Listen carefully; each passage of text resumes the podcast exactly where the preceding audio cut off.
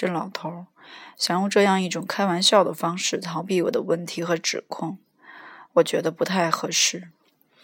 我以责备的眼光看着他，于是他向我凑过来，他那变得完全像孩子似的嘴巴贴近我的耳朵，轻轻对我说：“我的年轻人，你对老歌德也太认真了。对已经去世的老年人，不能这样苛求。”否则就会对他们不公平。我们不朽的人不喜欢这样认真，我们爱开玩笑。我的年轻人，你要知道，严肃认真是时间的事情。我要向你透露一点：严肃认真是由于过高估计时间的价值而产生的。我也曾过高估计时间的价值，正因如此。我想活一百岁，而在永恒之中，你要知道是没有时间的。永恒只是一瞬间，刚好开一个玩笑。事实上，已经不可能跟这个老头认真的谈话了。他快活的、敏捷的手舞足蹈起来。忽而让他那颗胸前星星的中央樱草花像火箭一样射出来，忽而又让它变小，消失不见。他精神焕发的跳着舞，我却不期而然的想起，这个人至少没有错过学跳舞的机会，他跳的还真不错。突然，那个蝎子闯进我的脑际，或者与其说是那个蝎子，还不如说是茉莉。我冲着歌德喊道：“告诉我，茉莉是在这里吗？”歌德高声笑起来。他走到桌子边，打开一个抽屉，拿出一个皮质或天鹅绒做的贵重小盒，打开盒盖，递到我的眼前。我看见。黑色天鹅绒上放着一个小小的女人大腿，摆得好好的，闪烁出淡淡的光彩。这真是一条可爱的腿，膝盖微微弯曲，脚掌向下伸，纤细的脚趾也伸得很直。我伸出手想把这条小腿拿过来，这条腿太使我喜爱了。可是，正当我想用两个手指头拿起它时，这个小玩意儿仿佛动起来了。我突然怀疑起来，这可能就是那条蝎子。歌德似乎看出了我的怀疑，似乎这正是他的目的。他就是要让我进退维谷，看我这种既渴望得到又害怕不敢拿的矛盾状态。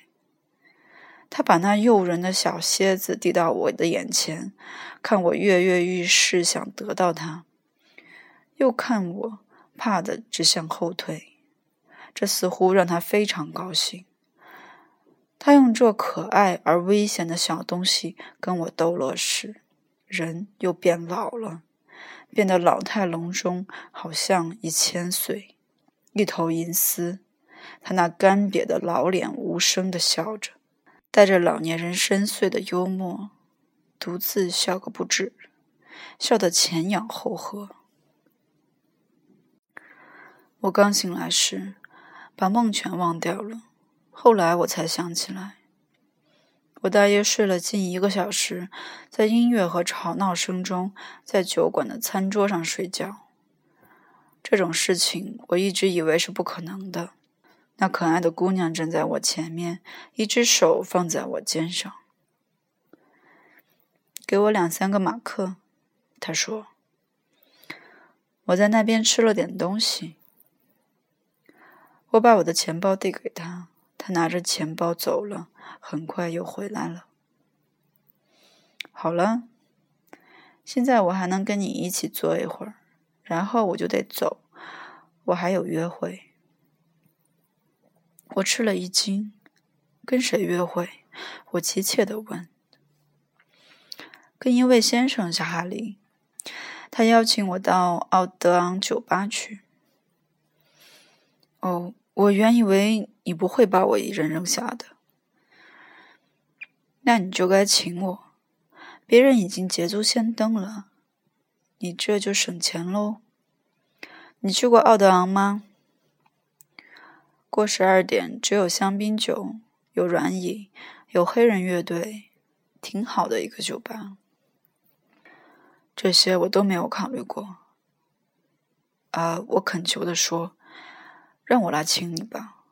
我本以为这是不言而喻的事情，我们不是成了朋友吗？让我请你吧。你想上哪里，我就请你上哪里。我请求你答应。你这样做当然很好，不过你看，说话要算数。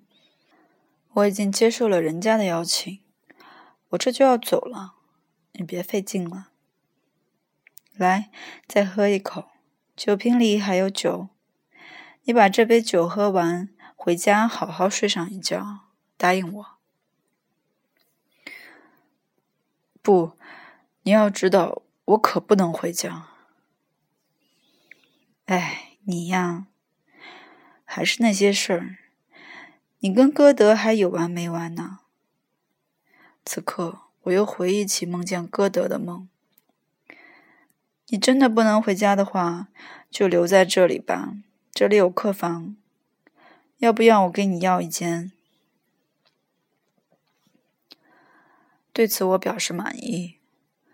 我问他在哪儿能再见到他，问他住在哪里，他没有告诉我。他说：“我只要稍许找一找，就能找到他。”我不能做东，请你在哪儿？时间、地点都由你定，好吧？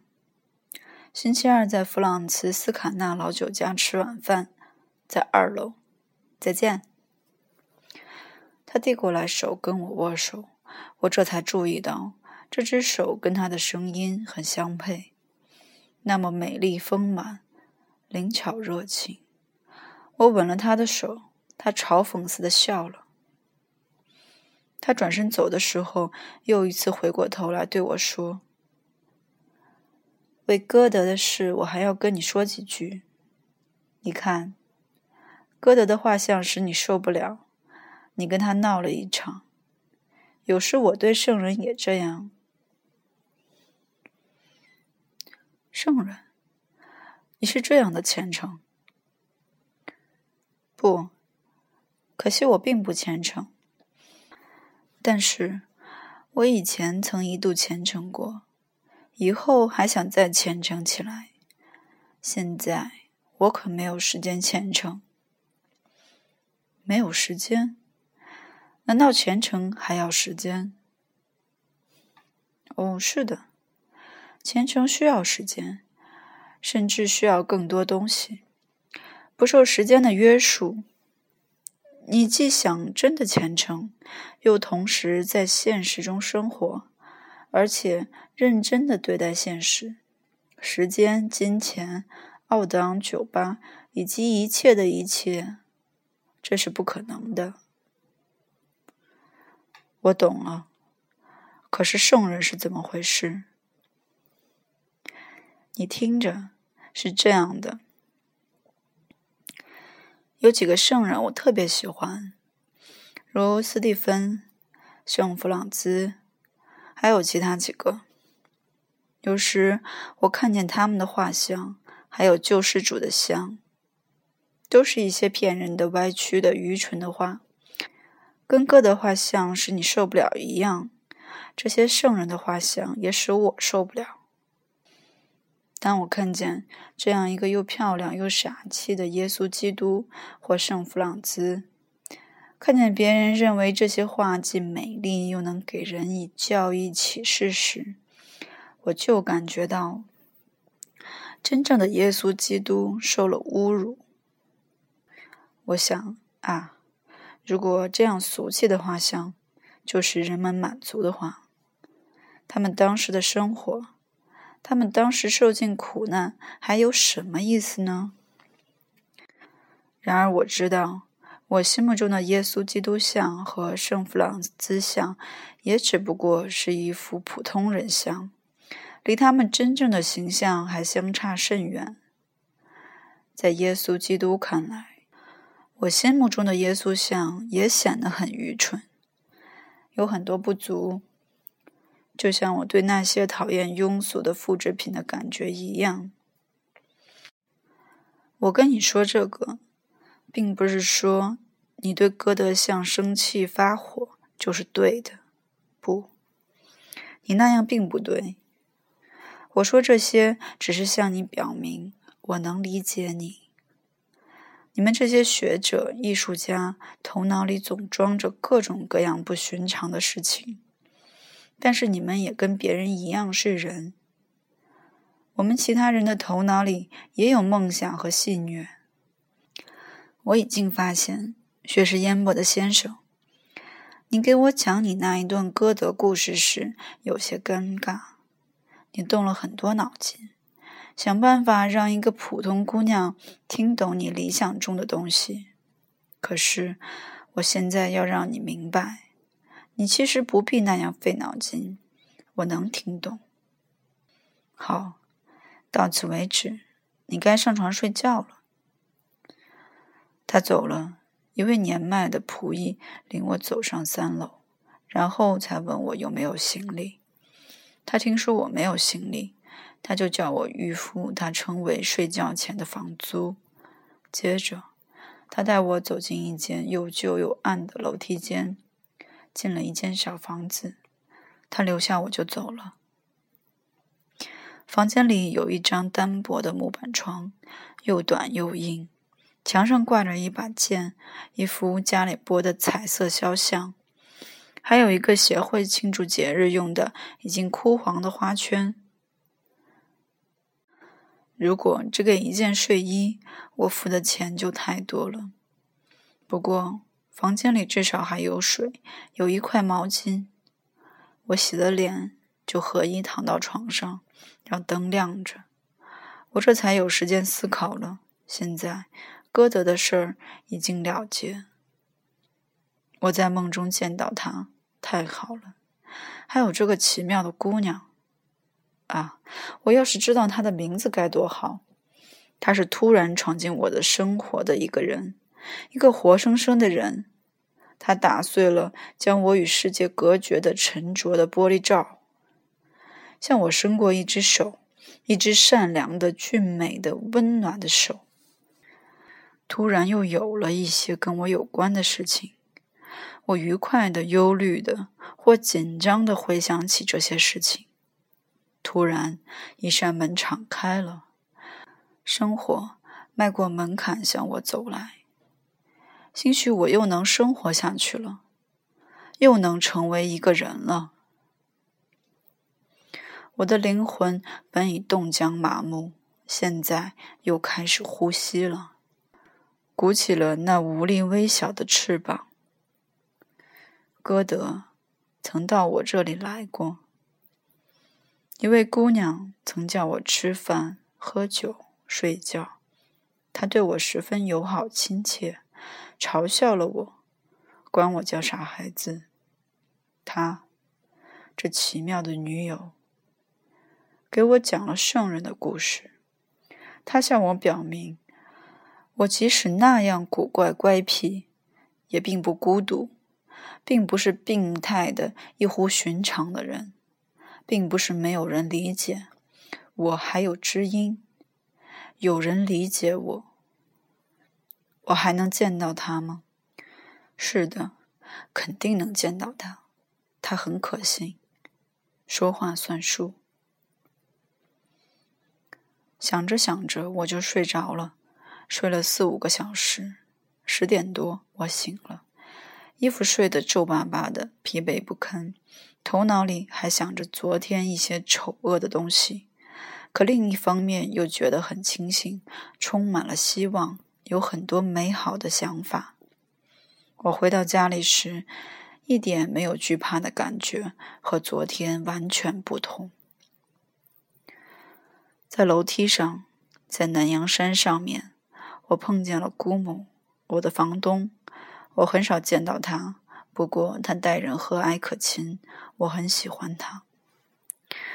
遇见他，我有点难为情，因为我衣冠不整，睡眼惺忪，头发蓬乱，胡子拉碴。我向他打个招呼，就想走过去。以往，我总想孤单安静，不要别人管我。他始终很尊重我的这种要求，而今天，挡在我和周围人之间的一层幕布似乎撕碎了。